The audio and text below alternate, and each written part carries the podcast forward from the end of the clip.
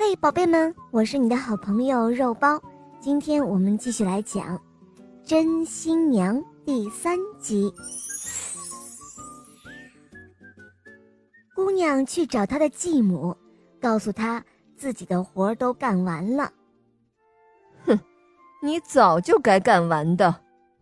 她那继母嘴上这样说着，心里呢却气得面孔发白。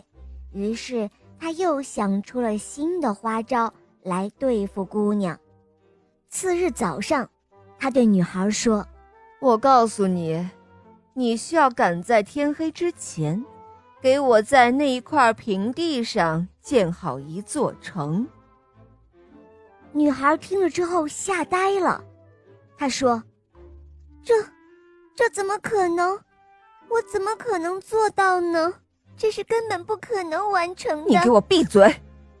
他的继母大叫道：“既然你能用有孔的勺子舀干池水，你就有能耐给我建一座城堡。我今天就要这座城堡。如果城堡的厨房或地下室里还缺什么小东西，那你就等着吃苦头吧！”哼。说完。他就把女孩赶了出去。可怜的姑娘来到山谷中，那有一块垒起来的石头，她就用尽吃奶的力气，也挪不动那最小的一块。于是她便坐在那儿伤心地哭了起来，希望老婆婆能够再一次帮她一把。过了不久，老婆婆真的来了。他安慰小姑娘说：“可怜的孩子，你就躺在树荫下休息吧，我会很快给你建一座城堡。只要你高兴，你可以自己住在这里。”小姑娘走开后，老婆婆用手轻轻地碰了碰那些灰色岩石，那堆岩石立刻都飞了起来。一起挪动，然后停下，好像是一个巨人在建墙一般。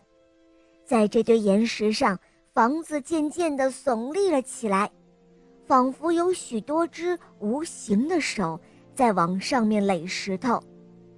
一声闷响从地上传来，立柱升了出来，并依次地排好。屋顶的砖瓦也排得整整齐齐。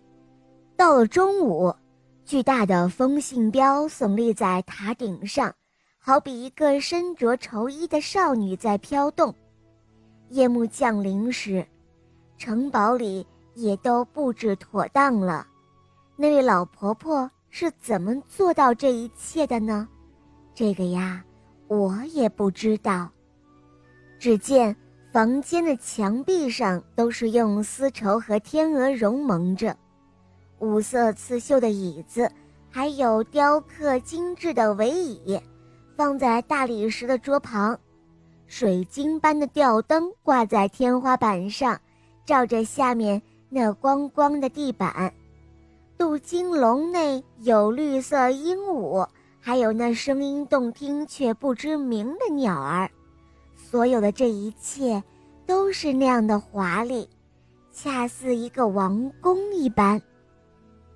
太阳下山的时候，小姑娘醒来了，千万盏灯光正照在她的脸上。好了，宝贝们，今天的故事讲完了，赶快关注“肉包来了”，不要错过每一期好节目和每一期好的活动哦。我们下期节目再见，拜拜。